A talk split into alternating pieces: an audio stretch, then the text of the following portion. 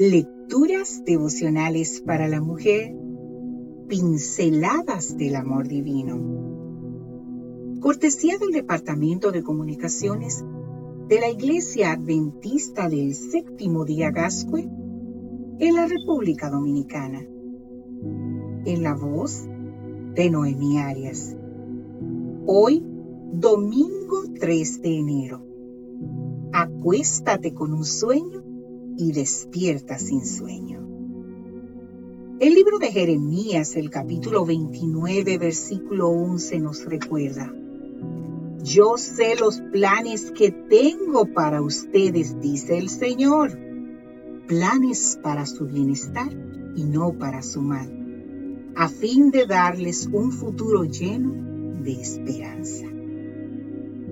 Hay quienes piensan que los sueños son como solo quimeras que nos elevan del suelo por un instante y lo único que consiguen es apartarnos de la realidad.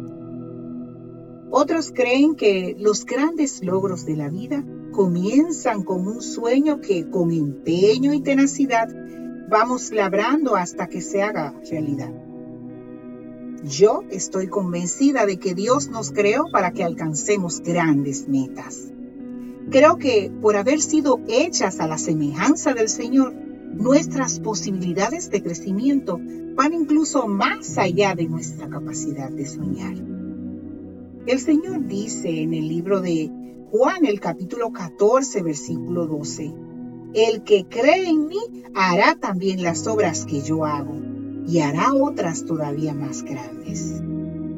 Si basamos nuestro quehacer diario en esta promesa, podemos tener la garantía de que nuestros sueños se podrán convertir en hermosas realidades. Un año está iniciando y para nosotras es tiempo de renovar propósitos y de concretar sueños.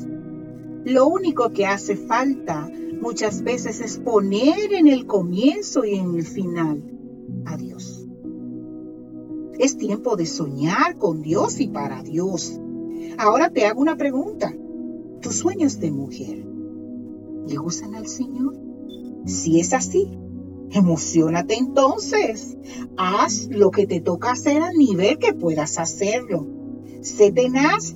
Desarrolla estrategias realistas para avanzar hacia lo que anhelas, puesto que sabes que ya cuentas con la aprobación de Dios.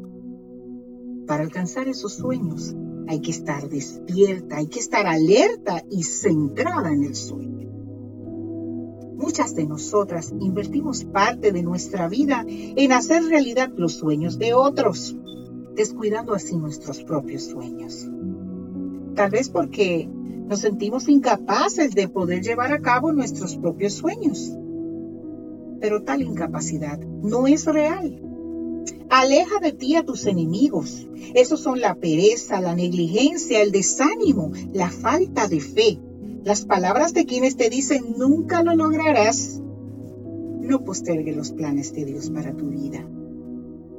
Si no has comenzado aún, persigue esos sueños que sabes que encajan con la voluntad de Dios para el ser humano. Este es el momento de empezar. No importa que seas una madre, que seas esposa, que seas abuela, que seas una hermana, que seas tía, hija. Te muevas en tu casa o en la oficina, en la universidad o en la empresa. Que estés casada, que seas soltera, que seas una viuda o que estés divorciada.